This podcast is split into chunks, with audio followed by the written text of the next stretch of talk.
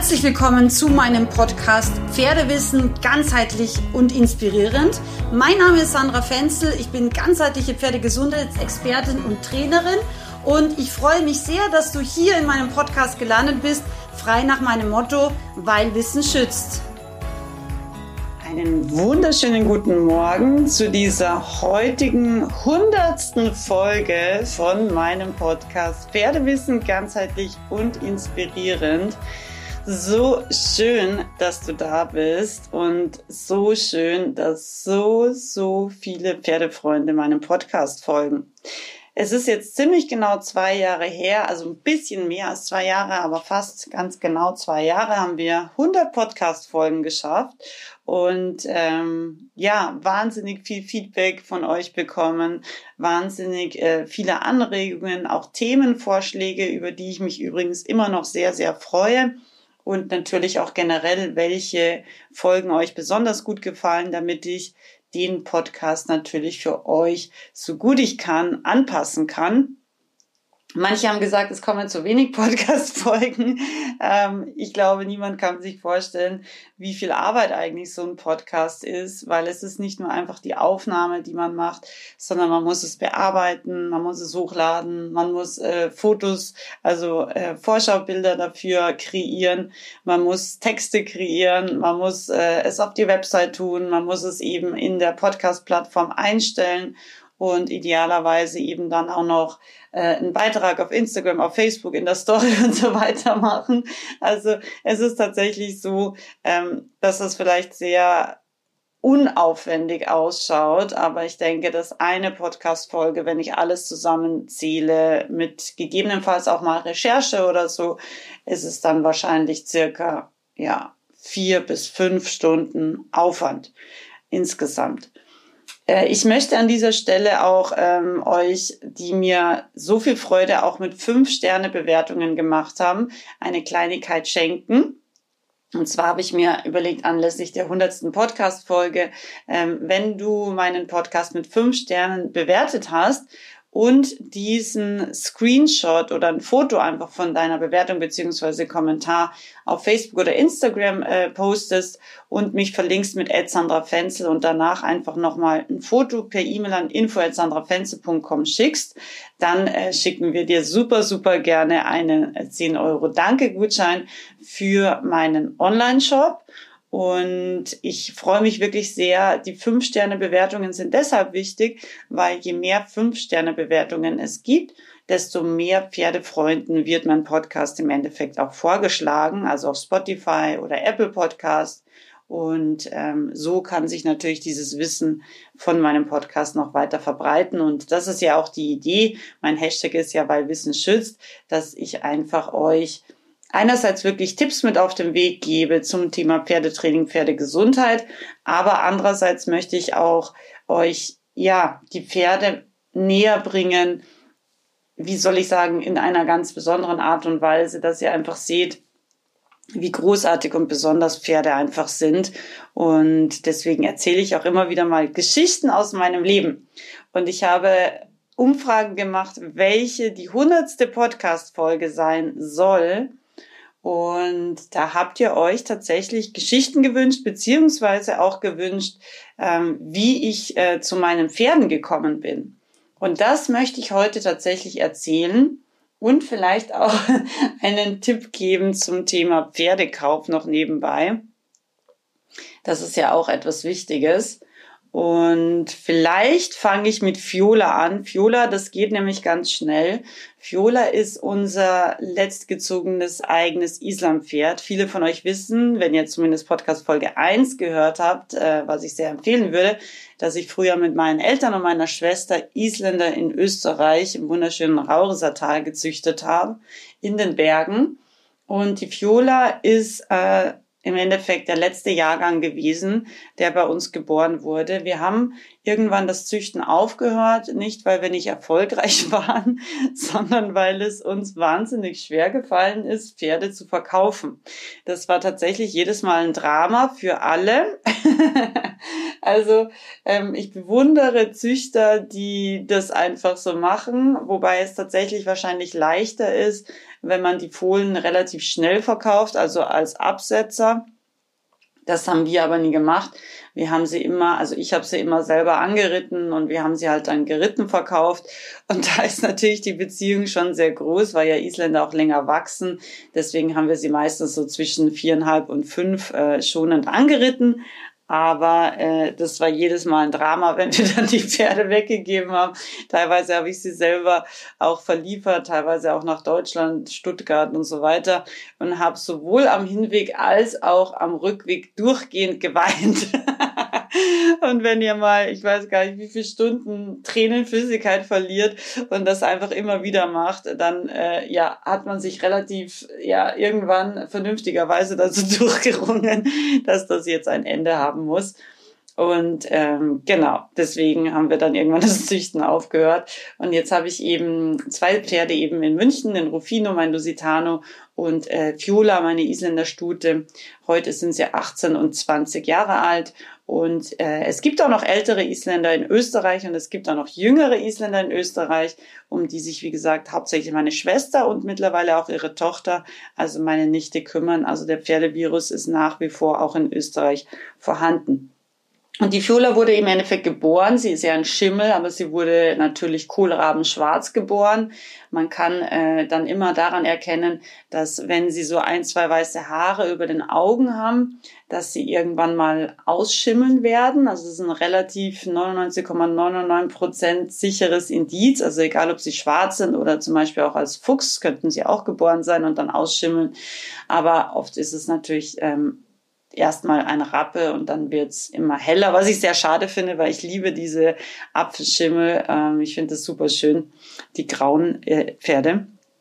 Und auf jeden Fall gekauft oder übernommen habe ich sie. Sie war nämlich nicht aus meiner Stute, sondern sie war von der Freccia. Freccia heißt übrigens auf Deutsch die Freche. Genau so war auch ihre Mutter. Äh, ein sehr, sehr freches, kluges Isländer Exemplar. Und ja, sie waren geboren und ich glaube, sie war ungefähr einen Tag alt. Und dann ist sie einfach im Mega-Rennpass äh, bei uns den Berg raufgepasst, was eigentlich äh, gangtechnisch und biomechanisch ziemlich schwierig ist. Also Rennpass macht man normalerweise eher auf der Ebene, kann man vielleicht noch leicht bergab machen, aber bergauf ist es eigentlich äh, nicht die Gangart normalerweise, die auch die Pferde freiwillig wählen. Und das war aber so äh, spannend zu sehen, weil sie einfach damals schon so viel Lebensenergie und auch so viel eigenen Kopf, man hat sofort gesehen, also für sie irgendwie äh, gelten keine Regeln. Und ich meine, also Leute, die mich gut kennen, wissen, mein eins, also mein Hauptvorbild tatsächlich, glaube ich, in meinem Leben ist Pippi Langstrumpf. Und ich war auch immer so ein bisschen wie Pippi Langstrumpf. Und mein Mann sagt auch immer Pippi zu mir, also oft wie Pippi Langstrumpf, weil ich halt auch schon meinen eigenen Kopf habe und ja, den auch ganz gerne mal durchsetze. Und an diesem ersten Lebenstag von Fiola wusste ich, das ist mein Pferd. Und dann gingen schwere Verhandlungen mit meinen Eltern, speziell mit meinem Vater los. Ähm, speziell, wie ich sie dann auch mit nach München nehmen wollte. Das fand er gar nicht so toll. Aber Pipi Langstrumpf-Style habe ich mich dann irgendwann durchgesetzt und ja, so ist sie dann eben mein Pferd geworden. Also relativ kurze Geschichte. Ich habe ähm, mein erstes Pferd, wisst ihr vielleicht, war ja die Heidi, also Heterun auf Isländisch. Ähm, das heißt auf Deutsch Ziege, die sich vom Laub der Welt ernährte. Also auch lustige Namen gibt's hier. Und die Heidi, ich weiß gar nicht, wie die meine Mutter gefunden hat. Ähm, die Geschichte weiß ich jetzt gar nicht mehr, wie, wie sie, ich glaube, über eine Zeitungsannonce. Ich war damals neun, also es ist sehr, sehr lange her. 35 Jahre also. Und damals sind wir dieses Pferd dann anschauen gefahren und das war auch total cool. Weil, wie gesagt, ich war neun und das war im Lungau bei einem, einem relativ bekannten Isländerzüchter damals schon.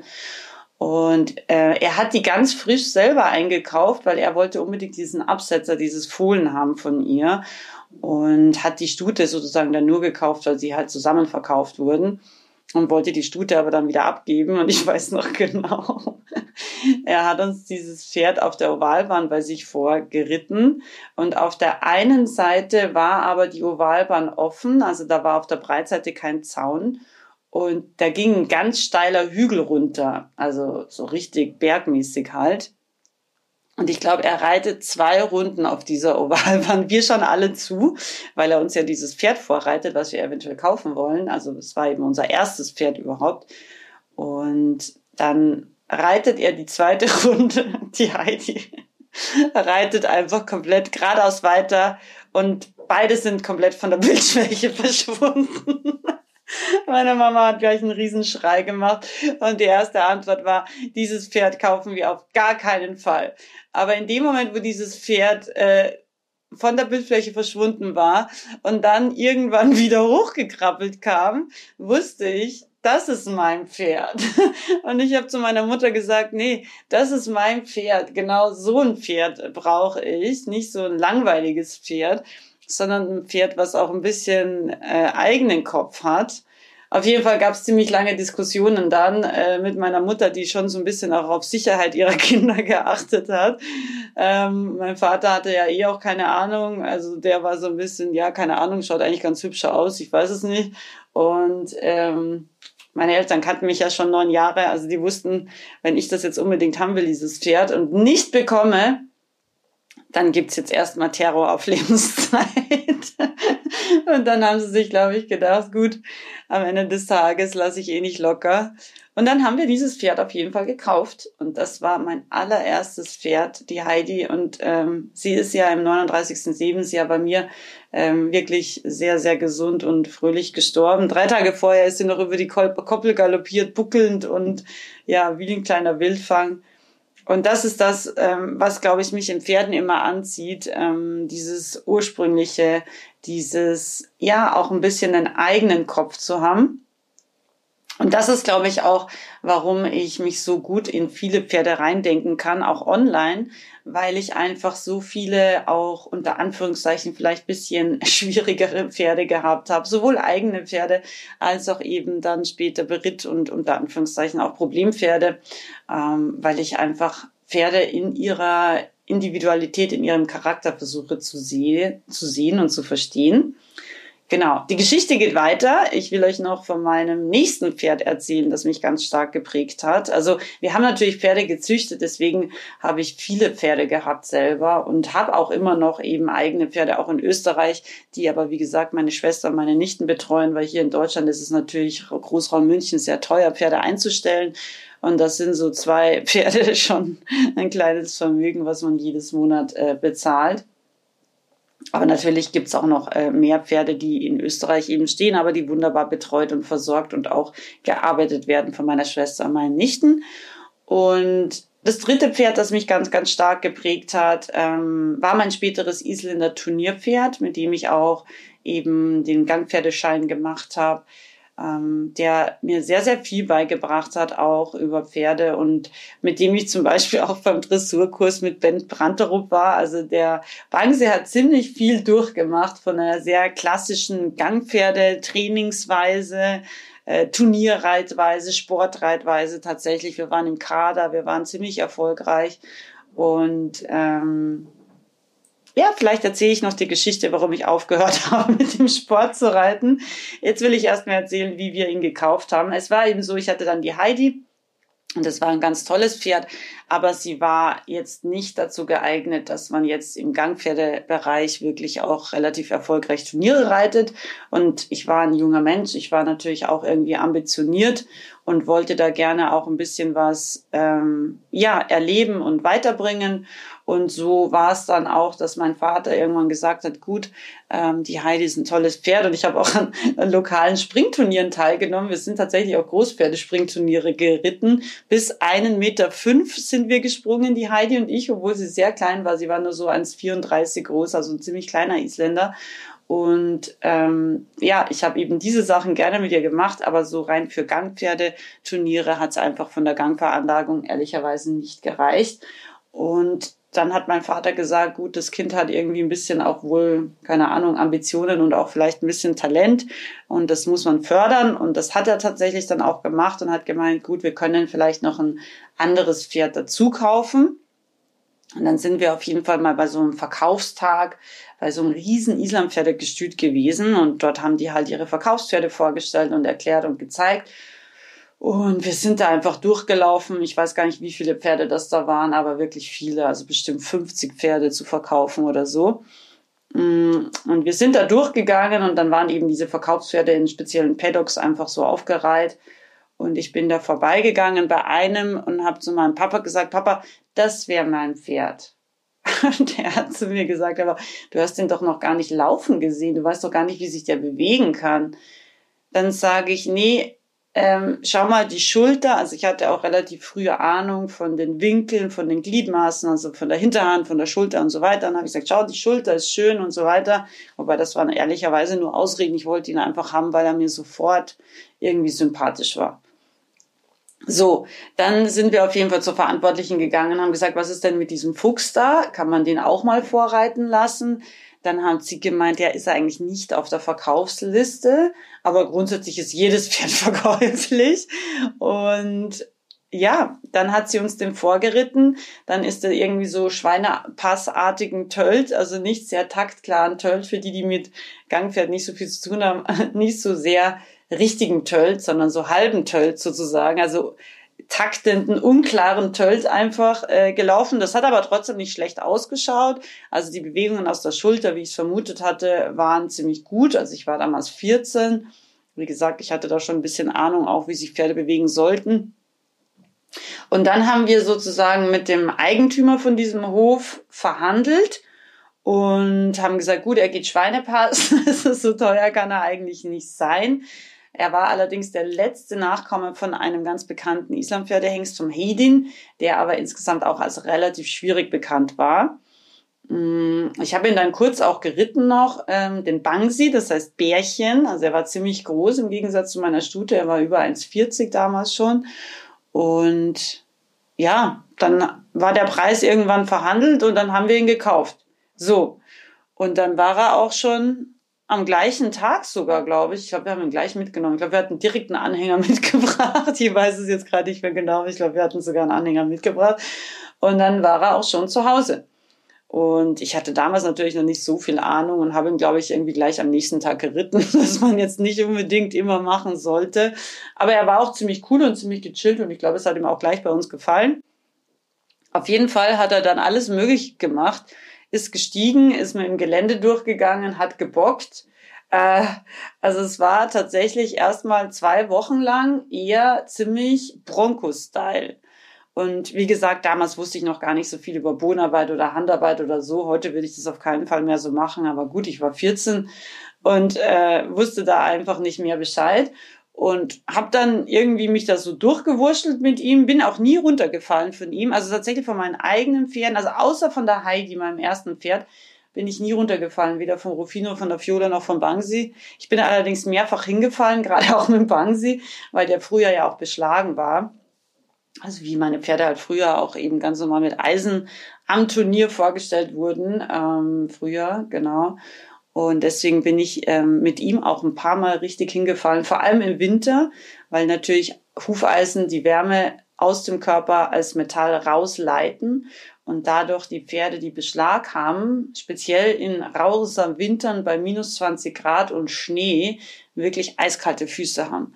Und eiskalt bedeutet natürlich, so wie bei uns, dass das Gefühl irgendwann auch deutlich reduziert ist und bedeutet natürlich auch, dass wir, ähm, also dass die Pferde einfach dann nicht mehr so gut ihren, ihr Tastorgan Huf nutzen können, weil ja der Huf auch mit den Eisen ein Stück weit fixiert wird und dadurch einfach insgesamt diese ganze Gefühlsebene, Tastebene im Huf auch sehr, sehr stark reduziert wird. Und das war der Grund, äh, warum ich mit Bangsi regelmäßig im Winter mit und ohne Schäden, sage ich jetzt mal, ähm, hingefallen bin. Also einmal ist er mir übers Knie gerollt. Das war dann nicht so gut. Das hat dann auch OPs nach sich gezogen. Und jetzt einen fehlenden Schleimbeutel in meinem äh, linken Knie. Aber es ist, wie es ist. Auf jeden Fall habe ich dann ähm, den Bangsi also geritten und irgendwann war ich dann wieder in diesem Pferdehof zum Kurs, weil die hatten da eben nicht nur Verkaufspferde, sondern die hatten auch relativ renommierte Trainer immer vor Ort. Und dann war ich mit ihm vor Kurs. Und dann treffe ich halt die erste von diesem Stall, die da arbeitet und die sagt zu mir, und Sandra, wie oft bist du schon runtergefallen vom Bangsi? Ähm, dann schaue ich sie an und bin ein bisschen überrascht, ehrlicherweise, und sag, noch gar nicht. Dann sagt sie zu mir, wow, krass, Respekt. Also bei uns sind alle Bereiter mehrfach runtergefallen. Eigentlich war er nicht wirklich reitbar. also ich hatte immer schon einen Hang, wie gesagt, zu Pferden, die ein bisschen spezieller sind. Und dann haben sie mir erzählt, und da, da wurde mir dann auch einiges klar, dass sie ihn versucht haben anzureiten mit so viereinhalb als Hengst dass er gar nicht handelbar war, dass sie ihn deswegen dann kastriert haben und ihn nochmal im Endeffekt ein Jahr weggestellt haben, in der Hoffnung, dass er ein bisschen vernünftiger wird. Ähm, und haben ihn dann eben spät nochmal angeritten. Also ich habe ihn mit sechs gekauft und haben ihn dann eben irgendwie mit fünfeinhalb nochmal so ein bisschen versucht zu reiten. Und was er aber regelmäßig gemacht hat um diesen Hof, ist ein relativ, also je nachdem, wie viel Wasser halt gerade runterkam, aber es ist ein Fluss, also ein Bach. Also je nachdem, wie viel Wasser, wie gesagt, runterkommt, ist es eher ein Bach oder halt schon ein bisschen ein Fluss. Also es kann schon auch so einen Meter ungefähr Höhe bekommen da ungefähr, kann aber auch weniger sein. Und das geht auf jeden Fall rund um den Hof. Und was der Banksy ganz regelmäßig mit seinen Bereitern gemacht hat, ist, im Gelände durchzugehen. Das hat er bei mir am Anfang auch gemacht, aber das haben wir relativ schnell geklärt, dass das nicht beliebt ist bei mir. Und genau, dann ist er im Gelände durchgegangen, nach Hause gelaufen und ist jedes Mal in diesen Bach gelaufen und ist da stur stehen geblieben. Als Ergebnis mussten seine Reiter im Bach oder Fluss absteigen und hatten natürlich jedes Mal nicht nur komplett nasse Füße und Reitstiefel, sondern teilweise, je nachdem wie hoch der Bach war, natürlich auch komplett nasse Hose und so weiter. Und das war so sein Markenzeichen. Und das hat er super gern gemacht. Einmal hat, haben sie mir erzählt, haben sie ihn sogar mit dem Traktor rausgezogen, weil er gar nicht rausgehen wollte mehr. Auf jeden Fall ist er äh, ein sehr lustiges, immer noch, er ist jetzt 36 Jahre alt und er ist immer noch ein sehr lustiges, kreatives Pferd. Ähm, ja, mit auch hier seinem eigenen Pipi Langstrumpfkopf. Aber ich habe wirklich sehr, sehr viel von ihm gelernt und ich habe tolle Kurse mit ihm gemacht, ähm, habe mich dann ja ganz alternativ weiterentwickelt mit Centered Riding und äh, Reiten, äh, mehr mit Körperbewusstsein, Körpergefühl und so weiter. Und das ist ja das, was ich auch in meinen Online-Ausbildungen euch weitergebe. Auch ganz viele Tools und innere Bilder und eben auch einfache Trockenübungen, wie ihr einfach noch viel, viel besser sitzen könnt und damit auch eurem Pferd einfach vom Reiten her ich sage jetzt mal, pferdefreundlich und pferdefair gerecht werdet. Ich habe da wirklich ganz, ganz viel gelernt mm, und mir ist das auch sehr, sehr wichtig zu vermitteln. Aber der Bangsi auf jeden Fall ist wirklich auch ein ganz besonderes Pferd für mich gewesen, weil er einfach mir ganz oft gesagt hat, nee, sorry, das geht jetzt gar nicht. Andererseits hat er sich wirklich für mich angestrengt. Ich habe auch zum Beispiel die Reiternadel mit ihm gemacht, also auch Springen im Parcours. Das hat er richtig, richtig gut gemacht. Ich habe eben meinen Trainerschein, Gangpferdetrainerschein mit ihm gemacht. Da hat er sich auch immer richtig, richtig angestrengt. Also er hat wirklich, ähm, wenn es drauf ankommt, immer alles für mich gegeben. Aber es war natürlich schon ein Weg dahin, dass wir zwei ähm, ja, zusammengefunden haben. Aber was ihm tatsächlich nicht so Spaß gemacht hat, war Turnierreiten. Und da will ich jetzt noch ganz kurz von meinem letzten Turnier, was ich geritten habe, mit ihm berichten. Ähm, das eine war die Dressur. Das war, glaube ich, auch echt eine komplette Lachnummer. Also wir sind eingeritten, X Halt und Gruß. Bangsi mistet erstmal. so hat schon mal unsere Prüfung begonnen. Das war schon mal der erste Lacher. Ähm, dann sind wir irgendwie weitergeritten, dann war das so eine Vorhandwendung zu machen. Ich halt also an für Vorhandwendung. Er pieselt erstmal Also er uriniert erstmal. Und äh, zweite mega Lachnummer. Und dann hat er noch mal später irgendwie wo einen Haufen noch äh, abgesetzt und hat, wollte dann auch nicht so gern weitergehen dabei, was er eigentlich sonst immer gemacht hat. Also es war auf jeden Fall in dieser Dressur eindeutig erkennbar, dass es irgendwie ja, ein bisschen amüsant gestalten will. Und er hat das sonst nie gemacht. Also weder hat er jemals beim Reiten pieseln müssen, noch sonst irgendwie hat er großartig viel gemistet, noch war er großartig aufgeregt. Also das ist überhaupt nicht seine Art gewesen. Aber ja, und es ist dann in der Gangpferdeprüfung, also in der Töllprüfung weitergegangen. Meine Schwester war nämlich auch vor Ort. Ähm, das waren weiß gar nicht mehr, irgendwelche junge Reitermeisterschaften, Österreich oder so irgendwas. Und ich bin auf jeden Fall geritten, es hat auch alles okay ausgeschaut. Ich töllte sportlich in meine Prüfung rein. Das war die Endausscheidung, also fünf Reiter in der Bahn ist das ja dann äh, damals so gewesen. Ich töllte also rein im äh, eher bisschen sportlichen Arbeitstempo tölt, wer sich auskennt. Und, und in dem Moment im Endeffekt taktet mein Pferd. Also geht eigentlich lahm von jetzt auf sofort. Also in dem Moment, wo ich durchs Tor bin, er geht ganz normal draußen, ich tölte rein und in dem Moment geht er, also wenn ich als Pferdetherapeutin ihn äh, beurteilt hätte, als wenn man ihn mir vorgeführt hätte, hätte ich gesagt, ja gut, er ist eindeutig lahm. Und so starte ich meine Prüfung. Ich schaue auf der Tribüne zu meiner Schwester. Meine Schwester schaut zu mir total verzweifelt und aufgeregt und fuchtelt mit den Händen. Äh, ich denke mir, ja, keine Ahnung, kann eigentlich gar nicht sein, weil es war auch kein Stein oder nichts auf der Bahn. Er ist weder gestolpert noch sonst irgendwas. Aber auf jeden Fall meinen ersten Aufgabenteil habe ich erstmal irgendwie mit so einem lahmenden Pferd äh, sozusagen absolviert. Ich wusste aber ehrlicherweise, dass er nicht lahm geht, sondern dass er schauspielert. Und äh, die anderen Aufgabenteile hat er sich dann irgendwann dazu entschlossen, doch äh, ohne taktend, ohne Taktverlust zu bestehen. Und ich glaube, wir sind dann irgendwie insgesamt auch noch, ich weiß gar nicht mehr genau, Dritter oder so geworden. Also es war gar nicht so schlecht. Aber ähm, nach diesem, nach diesem Wochenende, nach diesem Turnierwochenende mit einer Dressur-Lachnummer und einem äh, lahmenden Auftritt im Tölt, wo ich genau wusste, dass er nicht äh, gesundheitlich lahm ist, habe ich gesagt, okay, Bangsi, danke. Viel, viel deutlicher kannst du es mir nicht zeigen. Ähm, dann lassen wir das jetzt mit den Turnieren. Und äh, das ist auch etwas, was man natürlich, ähm, finde ich, von seinem Pferd auch lernen sollte. Wenn ein Pferd ganz klar sagt, X oder Y ist einfach nichts für mich, dann finde ich schon, dass man es akzeptieren sollte. Und wahrscheinlich hätte ich es heutzutage viel, viel früher an viel kleineren Signalen gesehen. Ähm, damals als junger Mensch und sicherlich auch ambitionierter Mensch wollte ich es wahrscheinlich einfach nicht so wahrnehmen oder wahrhaben.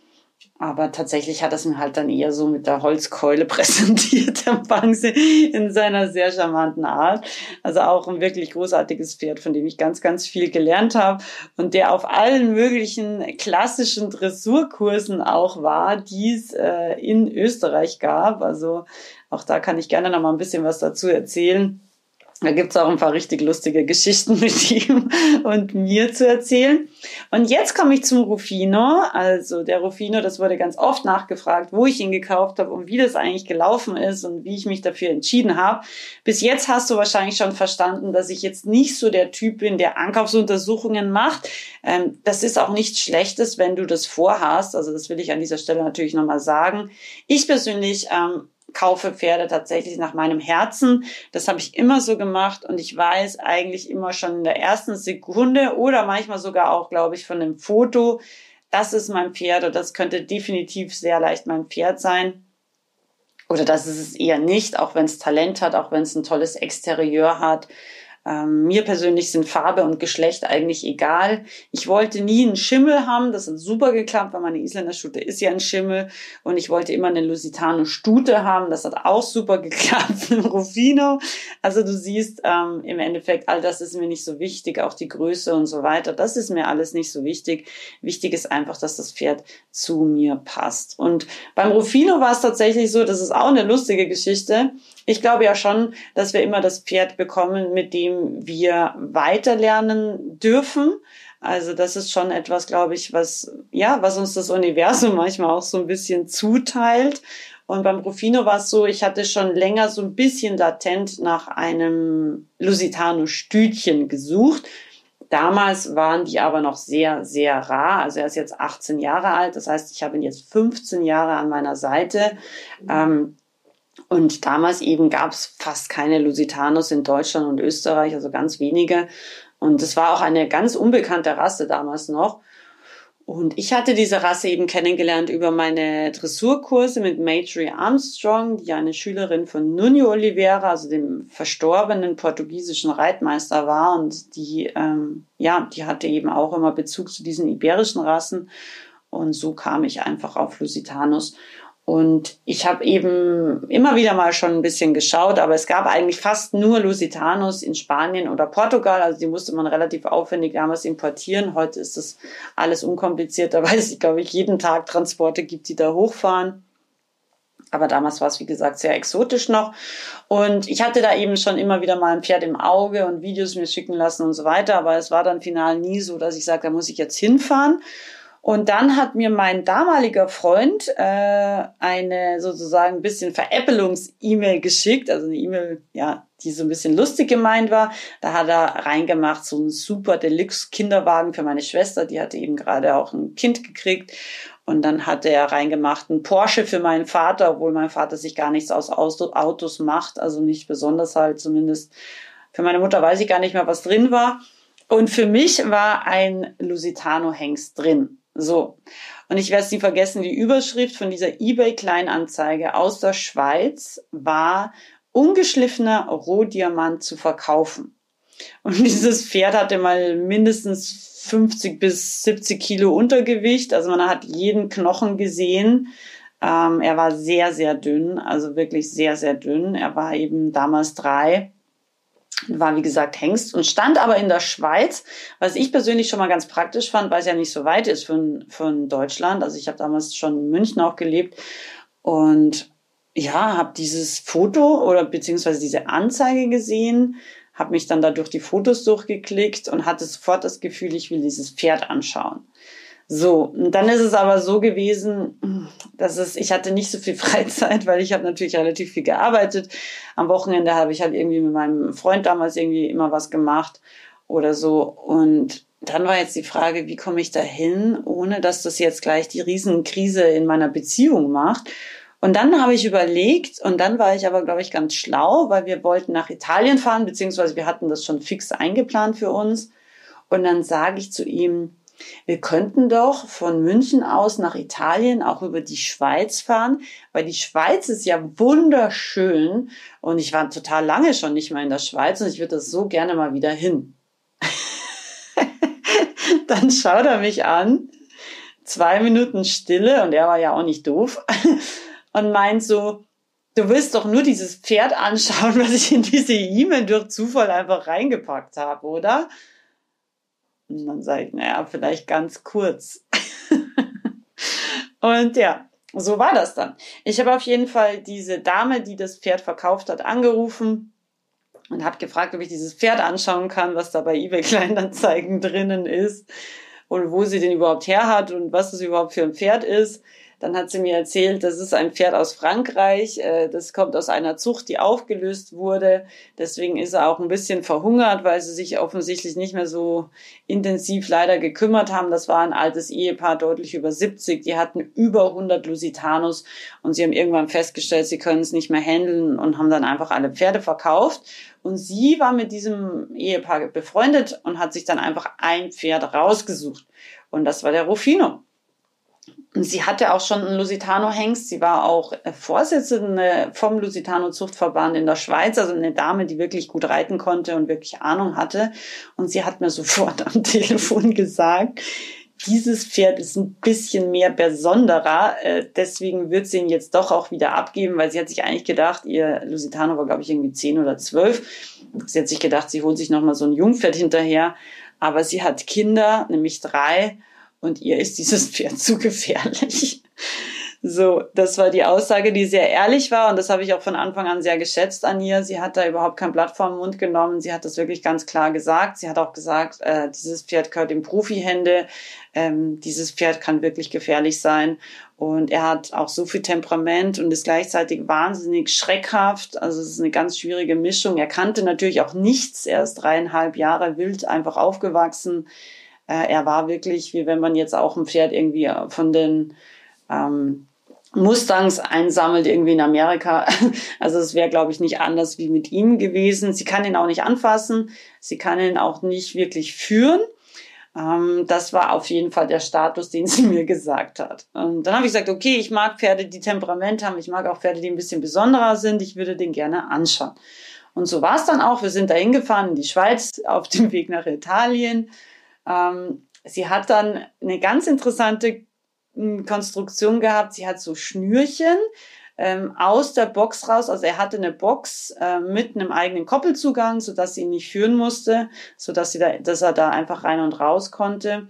Er hatte auch einen kleinen äh, Shetland oder eigentlich einen Mini Shetland Pony Hengst. Der war total süß, den hat er total gerne mögen und er liebt immer noch alles, was kleine Ponys sind, also alles was Shetty oder Mini Shetty oder sowas in der Art ist, liebt er. Es tut mir auch immer noch ein bisschen leid, weil ich glaube, diesen kleinen Shetty Hengst hat er wirklich so gerne gehabt. Ähm, aber gut, ich kann jetzt auch nicht alles mitkaufen. und mir ist das erst nach und nach bewusst geworden, erst wie ich immer seine Reaktion gesehen habe auf kleine Pferde. Setzt da sofort so Herzchenaugen auf und will die anschauen. Also die mag er einfach. Ja, und dann gab es eben diese Schnürchenkonstruktion von seiner Box äh, in den Reitplatz, so dass man ihn nicht führen musste, also wie so ein Gang, also rechts eine Schnur, links eine Schnur, Tür auf und dann ist er halt da rausgeschossen gekommen. Dann standen wir auf dem Platz und er ist einfach wie ein Perpetuum mobile rund um uns herum galoppiert. Wir haben uns unterhalten, ich glaube zehn Minuten lang und er ist einfach rund um uns galoppiert die ganze Zeit. Dann habe ich zu ihr gesagt, können wir ihn vielleicht nochmal in die andere Richtung laufen lassen? Dann hat sie gemeint, ja, kein Problem. Hab kurz den Arm ausgestreckt. Rufino hat sofort äh, sozusagen eine halbe Galopppiorette gedreht und ist dann auf der anderen Hand weiter galoppiert. Und dann habe ich zu ihr gesagt, also es sieht so aus, als ob er relativ viel Temperament hätte. dann hat sie zu mir gesagt, ich glaube, auf dieser Welt gibt es kein Pferd, was mehr Temperament hat als dieses Pferd. Aber das muss man halt natürlich auch irgendwie handeln können. Und dann habe ich gesagt, ja, okay, das stimmt, aber ich äh, war jung immer noch oder jünger zumindest und war immer noch ähm, ja relativ sorgenfrei, sage ich jetzt mal. Ich habe gedacht, ich habe so viele junge Pferde schon eingeritten, ich hatte so viele Problempferde schon im Beritt, dann kann ich doch dieses Pferd auch einreiten. das kann ja nicht so schwer sein, dachte ich damals, ja. Und sie hat mich dann kurz mit ihm alleine gelassen und er hat dann irgendwann, ich habe dann einmal die Hand so ausgestreckt, daraufhin hat er dann tatsächlich angehalten und hat mich wie einen Stier angeschaut. Er ist natürlich als Lusitano auch, hat er schon so diese Stierpferde, Stierkampfpferde Gene natürlich in sich. Das sieht man auch, wie er sich bewegt und was der für Wendungen auch machen kann. Also es ist wirklich krass. Auf jeden Fall stand er dann da und hat mich von unten fixiert. Also der Kopf war ganz tief und von unten hat er mich so nach oben fixiert. Wir standen ziemlich genau 20 Meter auseinander. Äh, ich habe ihn angeschaut, er hat mich angeschaut. Wir haben beide versucht, uns einzuschätzen. Ich habe einen Schritt auf ihn zugemacht, er ist sofort einen Schritt zurückgegangen. Also 20 Meter war unsere Wohlfühldistanz. Ich habe einen Meter äh, Schritt zurück gemacht, also ich bin ein bisschen rückwärts gegangen. Er hat kurz überlegt und kam dann einen Meter wieder auf mich zu. Und da habe ich gedacht, okay, das ist mein Pferd. Nachdem ich versucht habe, irgendwie ein bisschen, ja, auch meinem Freund damals gegenüber, so ein bisschen wie soll ich sagen, vernünftig zu wirken, weil ich glaube, er hätte dieses Pferd niemals gekauft. Ähm, habe ich gesagt, ja, vielen Dank. Ich werde das jetzt überschlafen und melde mich dann morgen bei dir. Auf jeden Fall lag ich bis ungefähr, ich glaube, es war drei Uhr morgens wach in meinem Bett und konnte einfach nicht schlafen, weil ich so aufgeregt war, weil ich so wusste, das ist mein Pferd. Und ich habe dann um halb, halb drei oder drei Uhr morgens, wie auch immer das genau spät war, habe ich ihr eine SMS geschickt, ich würde ihn bitte gerne kaufen und bin daraufhin dann sofort eingeschlafen. Und ja, so ist er mein Pferd geworden. Und eine Geschichte erzähle ich euch noch, eine kurze, und dann ist es, glaube ich, eh eine sehr lange Podcast-Folge geworden. Das Thema Transport von Rufino möchte ich noch erwähnen. Ähm, ich habe den Rufino nicht selber holen können, weil ich damals sehr, sehr viel Arbeit hatte in meinem Job, der eben auch noch teilweise auf angestellter Basis war. Und habe dann eben damals mitverhandelt, dass die Verkäuferin den Rufino liefern wird, die ja auch sehr pferdekompetent war. Und sie hat es wieder mit ihm geübt, dass er in den Hänger geht mit Schnürchen und hatte einen Frontausstiegshänger, so wie ich übrigens auch damals, so dass er einfach dann wieder über einen Schnürchengang auf seine Koppel gekommen ist.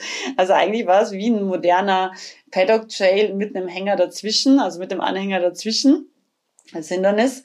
Und das hat super funktioniert. Und so hat sie ihm das Verladen beigebracht. Also sie konnte ihn ja immer noch nicht führen. Macht ja auch nichts, aber so war das. Auf jeden Fall hatte sie dann leider mit ihren Bandscheiben ziemliche Probleme und konnte ihn dadurch eben nicht selber verladen und auch nicht mit ihrem Anhänger fahren.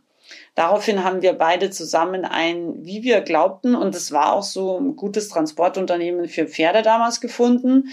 Der hat auch das wunderbar mit ihm gemacht. Also der ist auch ganz ruhig gefahren. Die müssen ja dann aus der Schweiz auch noch verzollt werden. Das dauert ja dann auch. Aber der Rufino war total brav und stand da drin und hat gewartet und hat sich wirklich ordentlich benommen. Und dann kam er eben in München an meinem ersten äh, Offenstall an. Und dann ging das Drama los, weil dann gab es leider keinen Frontausstieg. Und ich war aber in, äh, in einem Termin, also ich konnte auch nicht weg. Der war auch ein bisschen zu früh dran, dieser ähm, Transporteur, und hat mich dann angerufen, ja, er wäre jetzt in einer halben Stunde da. Habe ich gesagt, ich habe keine Chance, hier wegzukommen. Ich habe hier ganz wichtige Meetings und ähm, er muss jetzt den selber einfach ausladen. Habe dem Pferdestallbesitzer Bescheid gegeben, dass jetzt das Pferd kommt und dann soll er einfach jetzt mal in den Paddock oder auf die Koppel oder wo auch immer hin. Und genau, so haben wir es gemacht. Gut, dann versucht er dieses Pferd rückwärts aus diesem Anhänger zu bringen, hat es nicht geschafft, ruft mich wieder an und meint, ich kann dieses Pferd nicht rückwärts führen, weil offensichtlich kann er nicht rückwärts gehen. Ich sage zu ihm, ja, ich kann immer noch nicht weg. Ich kann ehrlich gesagt auch nicht helfen, weil ich habe dieses Pferd auch noch nie geführt. Also er kann eigentlich auch nicht führen. Ähm, keine Ahnung, ich kann jetzt einfach auch nicht weg und kann nicht helfen. Er hat mich, glaube ich, dann noch dreimal angerufen, war ziemlich genervt ähm, weil der Rufino einfach nicht rückwärts gehen konnte, beziehungsweise einfach Angst hatte, wenn er dann irgendwie diese Rampe runtergegangen ist oder runter hätte gehen sollen. Irgendwie zweieinhalb Stunden später hat er dann auf jeden Fall den Rufino, ich weiß nicht wie, aus diesem Anhänger rausgekriegt. Und ähm, ja, das war mein erstes Erlebnis. Und da wusste ich schon, dieses Pferd ist anders als andere Pferde. Und ja, da könnte ich jetzt noch 25.000 Geschichten erzählen. Es ist so schade, dass ich von unserer Anfangszeit keine Videos habe, weil der Rufino hat wirklich Sachen gemacht, wo ich echt gedacht habe, das kann nicht wahr sein. Also das kann nicht wahr sein. Also in meinen schlimmsten Albträumen habe ich nie gedacht, dass Pferde solche Sachen machen. Aber er hat echt, äh, also er hat mich nicht unbedingt zur Weißglut gebracht, aber er hat mich wirklich zur Verzweiflung gebracht. Er hat mich wirklich an die Grenzen meiner damaligen Kompetenzen gebracht. Aber ich wusste auch, es kann mir jetzt auch sonst keiner helfen, weil jedem, dem ich dieses Pferd vorgestellt habe, jedem Trainer, dem ich dieses Pferd am Anfang gezeigt hat, die haben eigentlich immer dasselbe gesagt. Die haben immer gesagt, Sandra, so ein Pferd kauft man nicht für Geld, so ein Pferd kriegt man normalerweise geschenkt. und ich habe äh, ehrlicherweise, äh, ich habe schon Geld bezahlt Wobei ich heute auch aus dem heutigen Standpunkt immer noch den Preis total fair finde. Und ich habe auch noch ein bisschen Kontakt mit seiner Verkäuferin vom Rufino. Ähm, also ich bin sehr, sehr dankbar, dass sie mir dieses Pferd gegeben hat. Und sie hat mir auch ein paar Mal schon geschrieben und sie hat gesagt, ähm, Sandra, ich glaube, niemand äh, wäre für dieses Pferd geeignet gewesen. Ich bin so froh, dass er bei dir gelandet ist, weil sie hat ihn schon, glaube ich, ziemlich gut einschätzen können, weil er einfach diese Kombination aus wirklich extremem Temperament, extremer Sensibilität. Also er ist so sensibel, er ist so fein. Und dann ist er aber schon auch ein bisschen dominant. Also diese Kombination einfach aus diesen drei Sachen macht ihn wirklich zu einem, ja, ich will nicht sagen schwierigen Pferd, aber er ist wirklich extrem anspruchsvoll. Und so ruhig und unkompliziert er jetzt ist, so schwierig war tatsächlich unser Anfang. Und ich erzähle da gerne noch mal etwas dazu Ähm, schreib mir bitte gerne unter Instagram und Facebook Beitrag, ähm, ob dir das vielleicht auch weiterhelfen kann, solche mh, Geschichten mit Rufino. Ich will einfach auch mit diesen Geschichten euch vielleicht mal ein bisschen Mut machen, wenn es nicht immer mit eurem Pferd klappt, dass es auch bei mir nicht immer klappt und auch nicht immer geklappt hat und dass manchmal einfach der Weg, bis man sich zusammengefunden hat, auch ein bisschen länger sein kann. Aber wenn ihr es einfach auch als Lernweg seht, wenn du dein Pferd wirklich auch als Lehrmeister siehst, und das hat mir der Rufino wirklich gezeigt, er ist mein aller, allergrößter Lehrmeister. Also kein Zweibeiner auf dieser Welt hat mir jemals so viel beigebracht wie dieses Pferd. Alle meine Pferde haben mir wahnsinnig viel beigebracht. Alle meine Pferde haben irgendwas mitgebracht, wo ich mich beschäftigen musste. Ja, meine Stute, das wisst ihr, meine alte Stute hat mich zur Hufpflege gebracht ein älterer Wallach von meiner Schwester hat mich zur Pferdedentistin aus Verzweiflung gemacht. Also es gab wirklich viele, viele Pferde in meinem Leben, die mir ganz besondere Wissensschätze aufgetan haben, die ich mir teilweise auch selbst erarbeiten musste. Und das war auch teilweise ein langer, harter Weg. Aber der Rufino hat sicherlich ähm, das Thema Pferdetraining für mich nochmal auf ein ganz, ganz anderes Level und vor allem ein ganz anderes Verständnis für mich und für die Pferde gebracht. Und das ist das, was ich versuche euch weiterzugeben in meinem Podcast, in meinen Social-Media-Kanälen auch, also auch in den kleinen Stories, die ich zum Beispiel auf Instagram immer mache, wo ich einfach auch euch mitnehme in das Training und in das Leben mit meinen eigenen Pferden in meinen YouTube-Videos natürlich auch, aber vor allem natürlich auch hier wirklich mit einem Konzept und mit einem Anfang und einem Ende in meinen Online-Ausbildungen. Ich freue mich sehr, sehr. Ähm, alle, die eben zum Beispiel meine großartige Freizeitreiter-Online-Ausbildung machen, alle, die einfach noch ein bisschen mehr Kreativität und auch vielleicht Freude in ihren Pferdealltag bringen möchten mit der zirzensischen Online-Ausbildung, alle, die wirklich mit Sicherheit, Souveränität und eben auch ähm, mit einem vertrauensvollen Pferd ihr Pferd verladen und eben überall hin auf der Welt fahren können, weil das ist so wichtig und das hat auch diese Geschichte wieder gezeigt, wenn wir nicht üben mit den Pferden, ähm, verladen ist ihnen nicht in die Wiege gelegt, rückwärts aus dem Anhänger über eine Rampe zu gehen, ist es ihnen auch nicht in die Wiege gelegt. Also es ist so wichtig, dass wir uns mit diesem Thema auch beschäftigen. Da wird ähm, dieses Jahr auch äh, wahrscheinlich im Juni ähm, der großartige Online-Kurs wieder starten da gibt's aber nicht nur das Verladethema, sondern ganz, ganz viel tolle ähm, Balance-Trainingsmöglichkeiten am Boden, Ergotherapie für Pferde und so weiter. Also wirklich ein ganz, ganz großartiges Online-Seminar. Und dann natürlich die Krönung, so das, was ich in meinen Online-Ausbildungen anbiete, ist die Advanced Online-Ausbildung. Auch hier haben wir jetzt einen Starttermin. Das wird der 5.5.2023 sein. Für die Advanced Online-Ausbildung bist du qualifiziert und zugelassen, wenn du eben in der Freizeitreiter Online-Akademie oder eben in einem ganzheitlichen Online-Ausbildungsjahrgang 2019, 2020, 2021 warst. Wenn du davor drin warst, müsstest du das kleine Upgrade zur Freizeitreiter Online Akademie machen, das super fair und ehrlich gesagt wirklich jeden Cent achtfach wert ist, weil das ist echt so ein günstiges Aufbuch-Abo-Preisangebot. Also das würde ich auf jeden Fall sowieso empfehlen, unabhängig von der Advanced. Aber die Advanced ist so, ja, für mich die Online-Ausbildung, die alles aus dir und deinem Pferd rausholen wird, die deinen Weg wirklich auch von der A-Dressur zur S-Dressur zeigt, pferdefair, mit Freude, mit viel Abwechslung, auch mit dem Freispringthema zum Beispiel, das wirklich ein ganz, ganz tolles, freudiges Thema ist und äh, aber auch auf die dressurmäßige Arbeit mit dem Pferd sehr, sehr gut einzahlt. Und ja, ich freue mich einfach von Herzen, wenn du auch bei den nächsten 100 Podcast-Folgen dabei bist. Ich freue mich, äh, wenn du meinen Podcast äh, gerne mit fünf Sternen bewertest, weil du sagst, es ist kostenloses Wissen, das schon wirklich auch Aufwand macht und äh, ja, gerne spreche ich auch mal über eine Online-Ausbildung, gerne mache ich auch mal eine Empfehlung für ein Produkt. Ähm, das gehört, finde ich, auch dazu für Leute, die sich weiterentwickeln wollen, dass sie einfach wissen, wie kann ich jetzt, abgesehen von dem kostenlosen Wissen, noch weitermachen, wie ist die Abkürzung in der Ausbildung mit meinem Pferd. Und äh, für mich, ja, weil ich habe wie gesagt viel Geld auch in Ausbildungen, in Kurse investiert, auch in Bücher investiert, die mir gar nichts gebracht haben.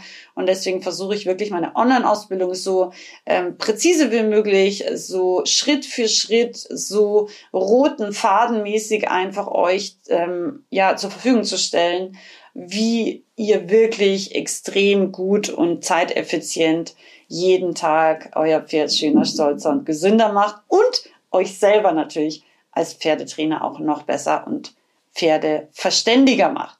In diesem Sinne, danke, dass du da bist. Ich freue mich auf die nächsten 100 Folgen. Schicke euch ganz, ganz liebe Grüße aus Bayern und ja, freue mich einfach auch auf euer Feedback zu dieser Podcast-Folge. Alles Liebe, eure Sandra.